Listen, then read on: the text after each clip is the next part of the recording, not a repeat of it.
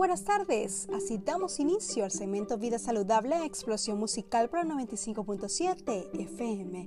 Les saluda Stephanie Magnilo con el certificado de locución 45928. Si está enfermo y piensa seguir haciendo ejercicio durante esta temporada de resfriados y gripes, los expertos indican que se debe ser consciente y reconocer las señales de alerta de su cuerpo. En otras palabras, se considera que no es necesario evitar la actividad física cuando se tiene enfermedades más leves como un resfriado. Lo que muchos profesionales y fisiólogos recomiendan es que si los síntomas se presentan por arriba del cuello, está bien salir y hacer algo de actividad física.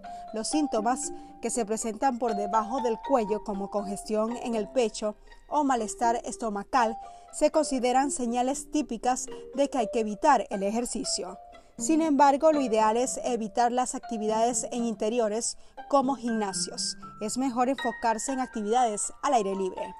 Y por último, no haga ejercicios si tiene fiebre, fatiga o dolores musculares generalizados.